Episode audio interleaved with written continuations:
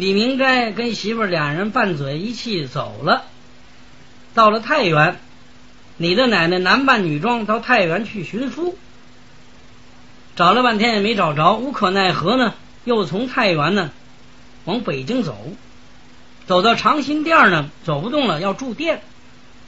他是男扮女装，进了这个店呢，老太太还挺客气，哟，这位先生，您住店呢？爷爷奶奶说啊，我请问您这是什么字号？我们这是范家店。哦，您这儿有吃的吗？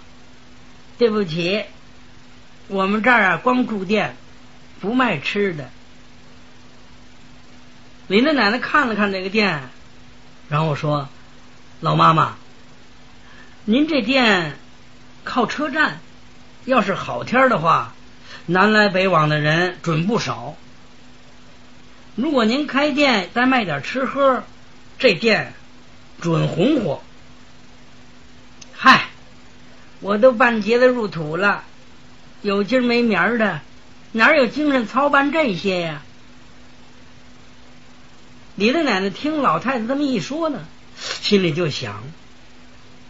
我那口子不知流落何方了，我回北京也没什么意思。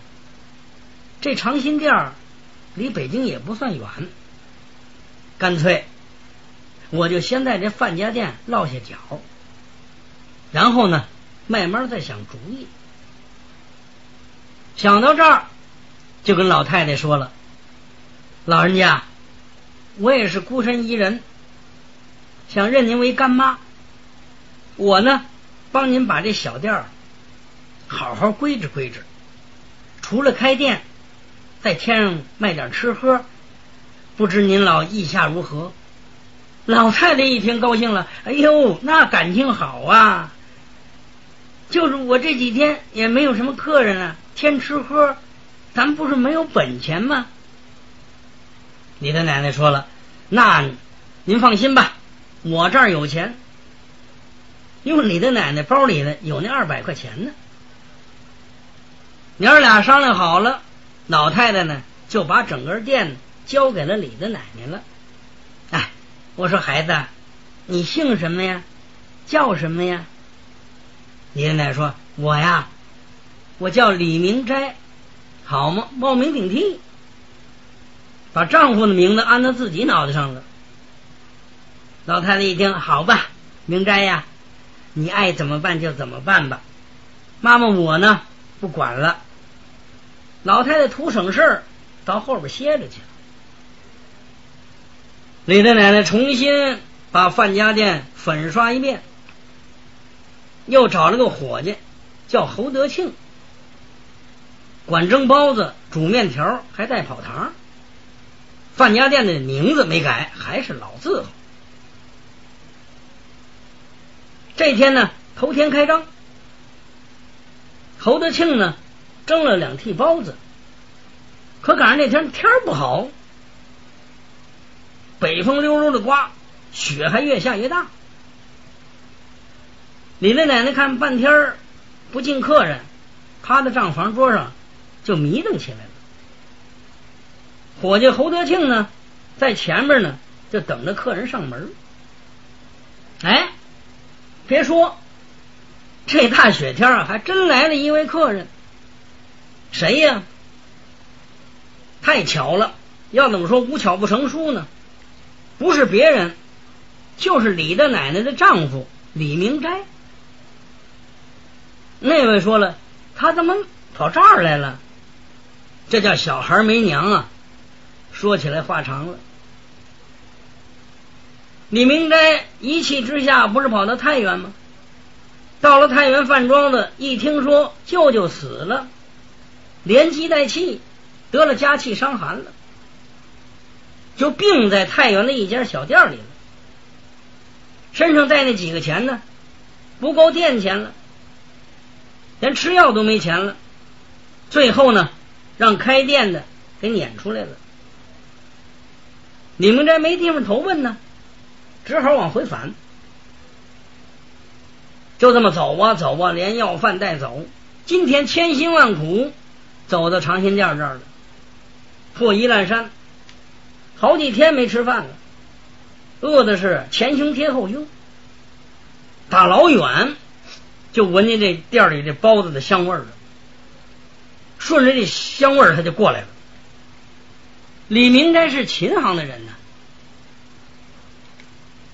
他知道没钱蒙吃蒙喝不容易，事先呢就在那铁道边啊捡了一个一堆小石头子儿。把他揣在怀里，拿手捂着，干嘛呀？让别人看着好像那是钱似的，他好蒙吃。这李明斋这时候已经是头发老长，满脸的油泥，就这大雪天浑身上下是一身单布裤褂，冻得浑身直打哆嗦。一推门进来了，伙计侯德庆。眼见这半天才进来这么一位主顾，总算开张了，赶紧迎上去。客官，您住店呢？啊，我我住店。有吃的吗？有。侯德庆一看，这位跟要饭的差不多少，刚要往外轰，一看他手捂着腰，腰里还鼓鼓囊囊的，心想：嗯，人不可貌相。别看人穿的破。腰里有钱，嘿嘿，把他唬住了。李明斋挑了一张离大灶近的那个桌子坐下来了。那个说他干嘛离大灶近呢？他冷啊，他为了烤火暖和暖和。侯德庆摆上了碗筷，客官，您吃点什么呀？你们这都有什么呀？我们这有包子、烙饼、面条、炖肉。你们这一听，好，给我来两屉包子，六斤大饼，四碗面条，三碗炖肉。侯德庆一听，好嘛，这回要上这撑死，赶紧跑这自杀来了。这么多你吃得了吗？赶紧先给他上两盘包子，一碗肉丝面，又给他上了一碗高汤。这李明斋风卷残云一般吃完了，身上也暖和过来了。直打饱嗝。侯德庆一看，这位吃饱了，得跟他结账了。客官，您吃好了啊？我吃好了。您一共是八个铜子儿，您交钱吧。李明斋一翻愣瞪眼珠子，没钱啊？没钱？侯德庆不信呢。客官，您您别开玩笑。您哪能没钱呢？瞧您那腰里鼓鼓囊囊的，那那那肯定少不了啊！那准是钱呢。哦，你说我这鼓鼓囊囊准是钱呢？好，这全给你。李明珍手一翻，稀里哗啦撒一地。侯德庆低头一看，好嘛，石头子儿，他倒把我唬了。因为李明斋呢是琴行，跑堂的，知道蒙吃蒙喝啊。得跟人家说好的。他跟侯德庆说：“大哥，实不相瞒，我也是干你们这行的。我在北京同福楼跑堂，这次呢，我是让太原府投亲，没想到亲戚死了，我穷困潦倒，盘缠全花光了。这不，我我上您这儿，您呢高抬贵手。”让我回到北京，不管到哪个饭馆跑上堂，挣了钱，我一定加倍奉还。就求您高抬贵手。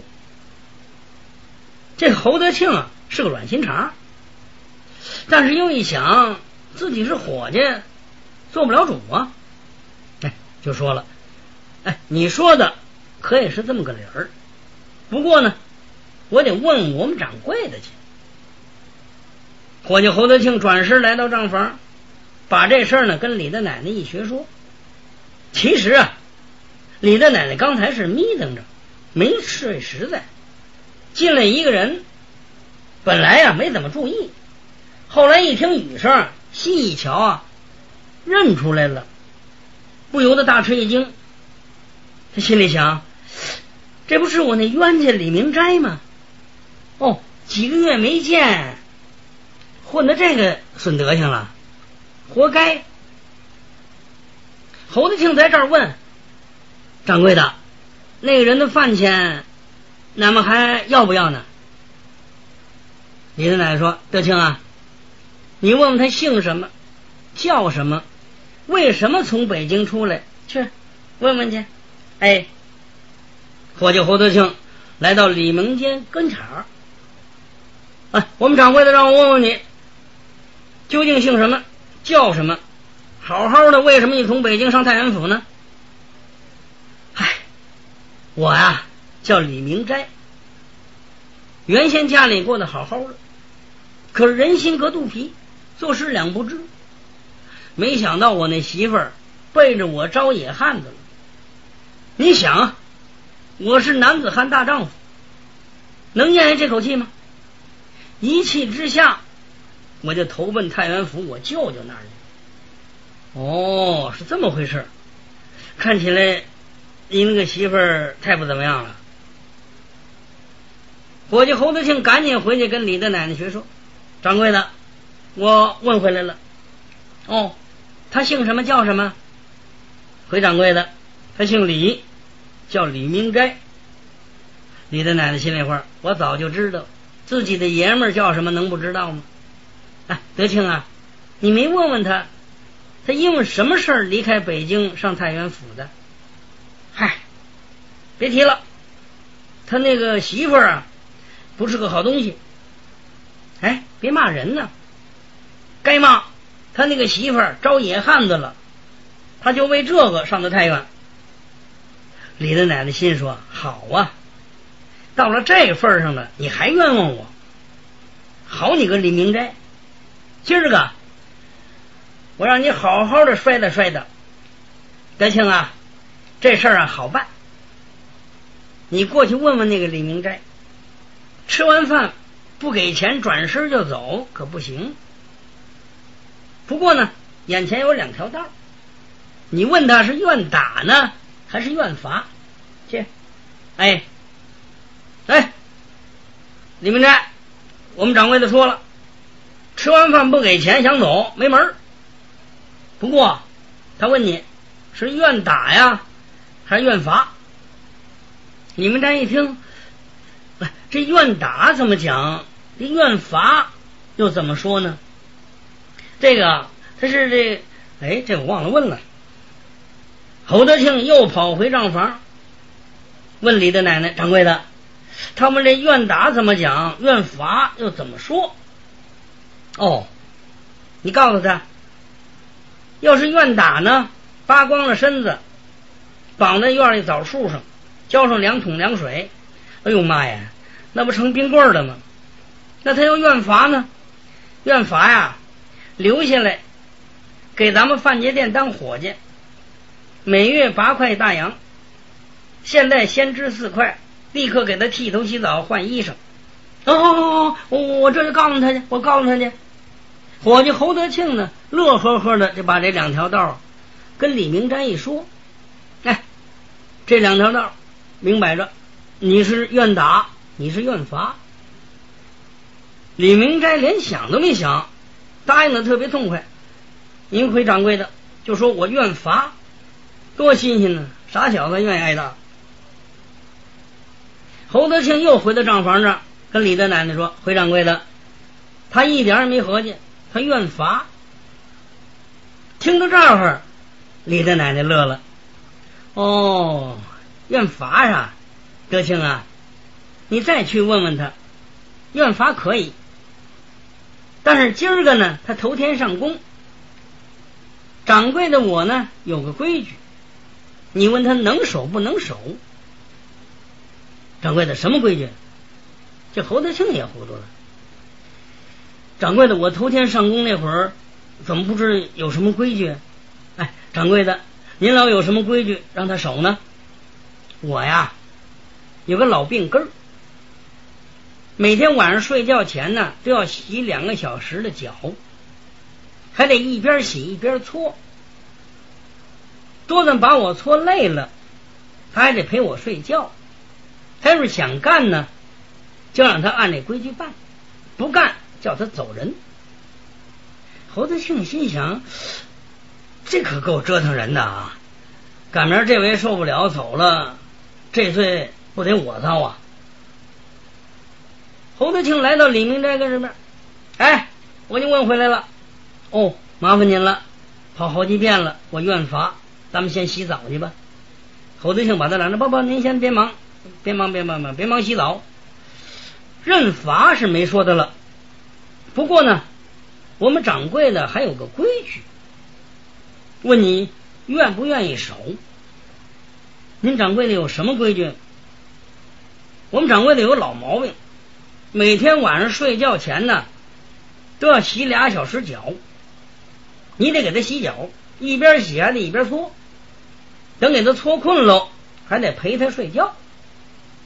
李明斋一听，这是什么规矩？这不成心折腾人吗？